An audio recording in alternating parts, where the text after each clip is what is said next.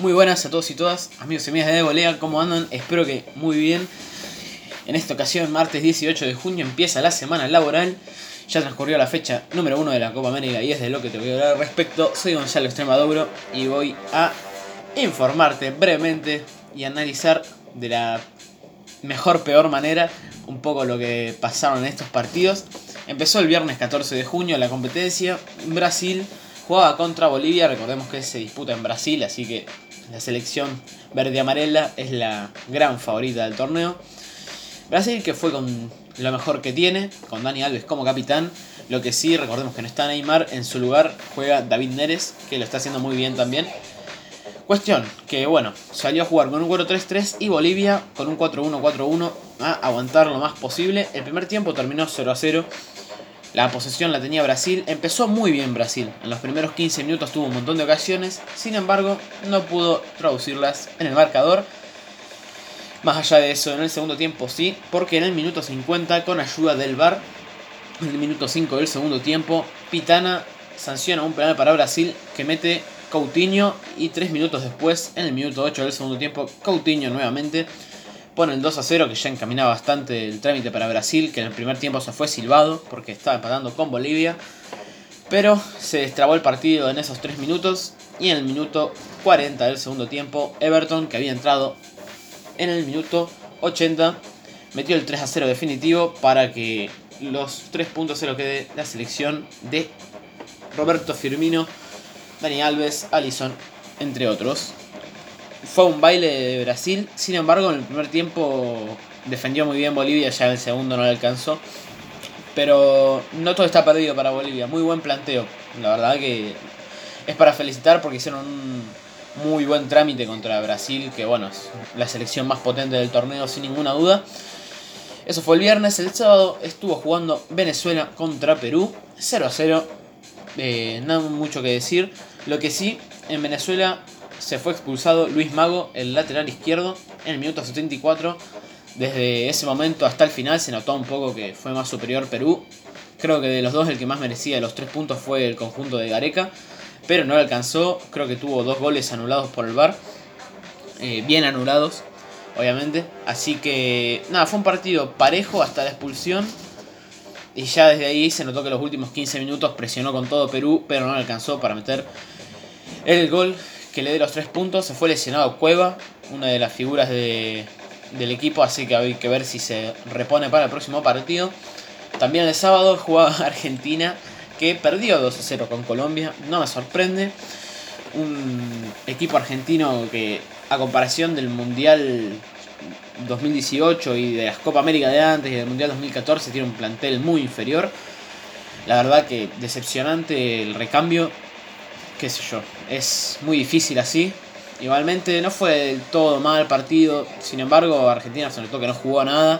Fue un desastre a nivel de juego. Flojo partido de Di María que se fue en el entretiempo por De Paul, que entró bastante bien.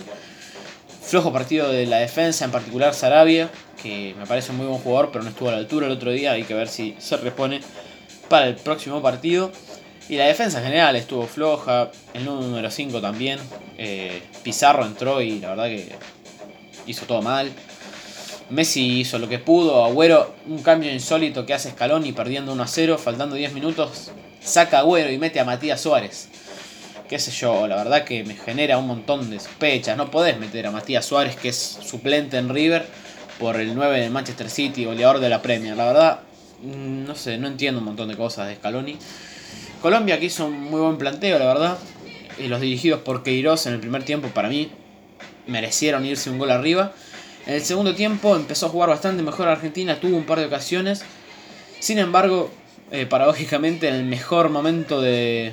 En el mejor momento del equipo argentino llega el gol de Colombia, un golazo de Roger Martínez, que entró por la lesión de Muriel a los 13 minutos, el ex jugador de Racing.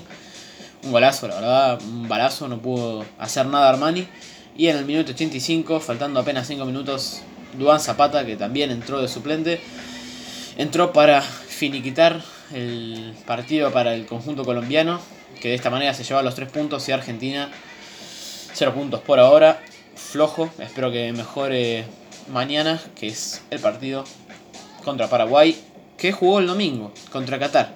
2 a 2, sorprendentemente se dejó empatar básicamente el equipo de el equipo del Toto Berizo. Empezó ganando 2 a 0, como creo que era lo normal. Paraguay, de hecho, en el minuto 3 se adelantó con gol de Tacuara Cardoso, el inoxidable Tacuara, de penal, a los 3 minutos apenas.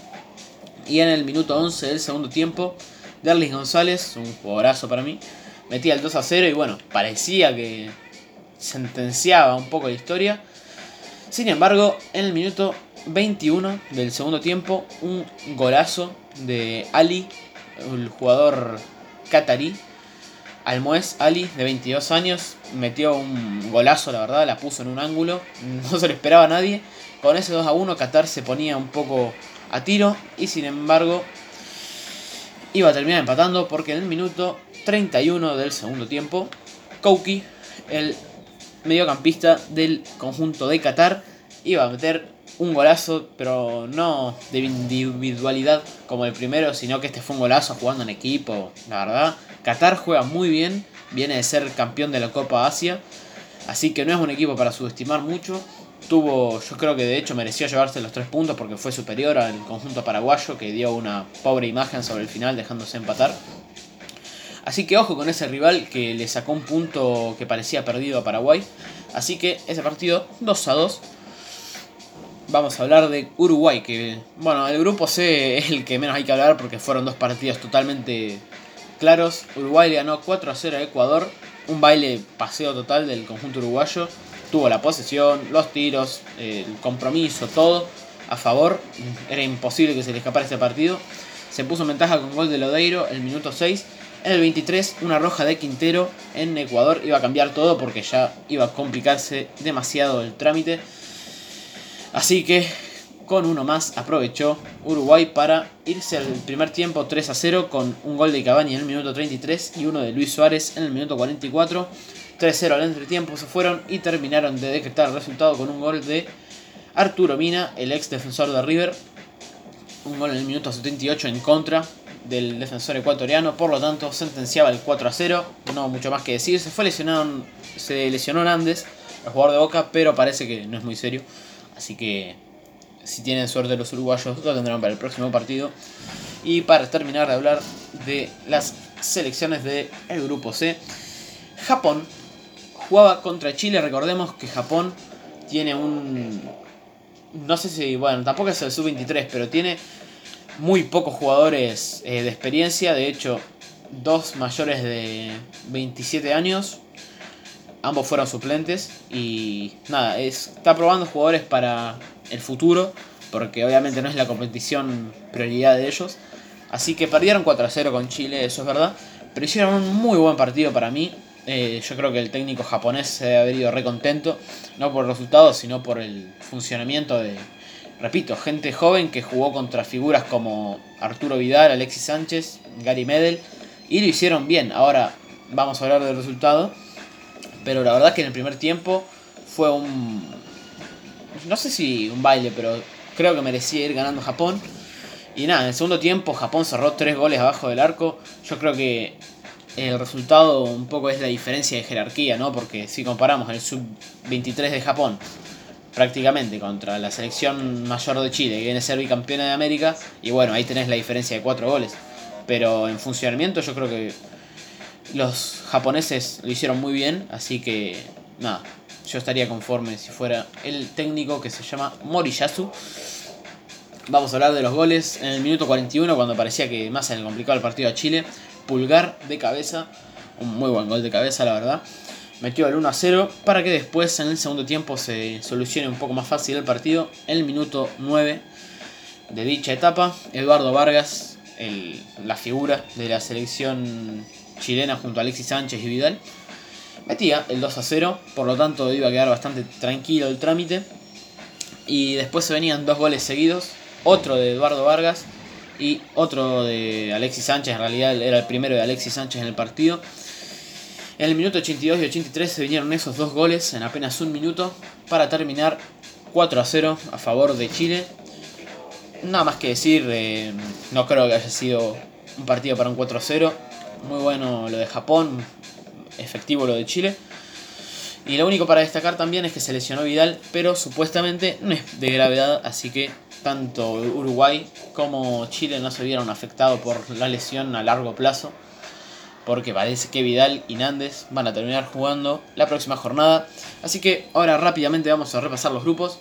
El grupo A clasificaría Brasil, está bien que va un partido nomás, ¿no? Pero bueno, clasificaría Brasil, primero con 3 puntos, Venezuela y Perú segundos y terceros con un punto iguales en todo. Quedaría fuera Bolivia, cuarta con 0 unidades. Mañana, ah no, perdón, hoy mismo van a estar jugando a las 6 y media Bolivia, Perú y a las 9 y media Brasil, Venezuela. El grupo B de Argentina estarían clasificando por ahora Colombia, primera con 3 puntos. Segundo y tercero Paraguay y Qatar con un punto iguales en todo, obviamente. Y el cuarto, que es el que se estaría quedando afuera por ahora, es nada más y nada menos que Argentina. Claramente quedan dos partidos, no hay que apresurarse, pero tiene que sacar puntos ya porque si no está muy complicada la selección. Los partidos de este grupo van a ser mañana, ambos. A las 6 y media Colombia va a estar jugando contra Qatar. Y a las 9 y media Argentina va a estar jugando contra Paraguay. Yo creo que Argentina va a sacar tres puntos de acá al final del torneo. Eh, sería bastante insólito que no lo haga. Pero ya veo difícil que pase como primero de grupo, por ejemplo. Así que seguramente si pasa a cuartos le tocará un rival más complicado. Y en el grupo C clasificarían los primeros dos equipos, que sería Uruguay y Chile con tres puntos igualados en todo, hasta en goles a favor. Y no estarían clasificando a la próxima ronda terceros y cuartos Ecuador y Japón con cero puntos. Así que hasta acá sería un poco el análisis de todo. Bueno, me faltan los partidos de este grupo. El jueves estaría jugando Uruguay contra Japón a las 8 de la noche y al mismo horario, pero el viernes 21 de junio van a estar jugando Ecuador contra Chile. Así que hasta acá dejamos el análisis de lo que fue esta fecha de la Copa América. Espero no haberlos torturado durante 12 minutos y un poco más. Así que nada, hoy empieza la fecha 2 con el grupo A, el grupo de Brasil. Que sigan los partidos o que levanten un poco el nivel, porque algunos partidos estuvieron flojitos. Nada más que decirles que tengan una buena semana en su laburo o escuela también. Así que nos estaremos escuchando próximamente. Saludos a todos y todas y un abrazo.